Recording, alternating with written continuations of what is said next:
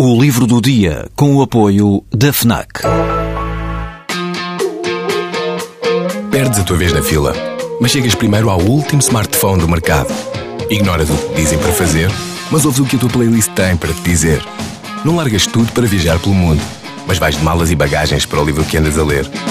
Deixas o despertador tocar mil vezes, mas se ouves o hino na televisão, saltas do sofá e sentes o arrepio.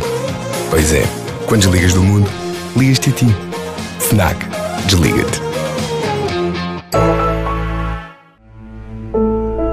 Durante uma década, ao longo dos anos 80 do século passado, morreram no Afeganistão quase 15 mil soldados soviéticos.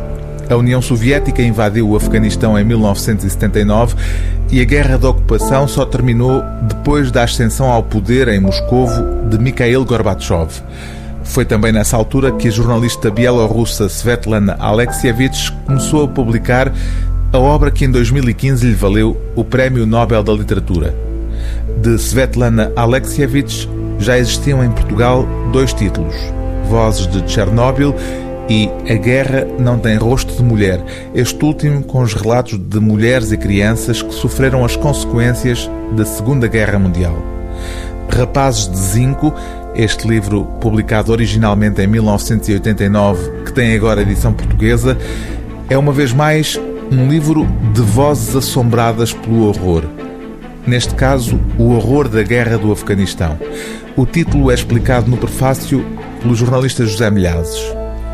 Os militares soviéticos que morreram nessa guerra ficaram conhecidos como rapazes de zinco, porque regressavam à terra natal em caixões de madeira que, por sua vez, continham caixões de zinco soldados.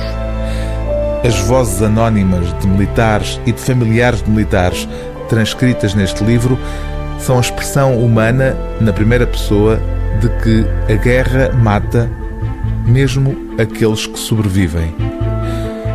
Apesar de tudo, ainda bem que acabou assim, com a derrota. Os nossos olhos vão abrir-se. Lê-se num dos testemunhos recolhidos por Svetlana Alexievich. É impossível contar tudo. Aconteceu o que aconteceu, depois disso restou o que vi e memorizei, sendo apenas uma parte do todo, e mais adiante há de surgir o que serei capaz de contar. Quando regressei, não fui capaz de voltar a usar as minhas calças de ganga e camisas anteriores à guerra. Eram roupas de uma pessoa estranha, desconhecida por mim, apesar de, segundo a minha mãe me dizia, terem conservado o meu cheiro. Aquela pessoa já não está aqui.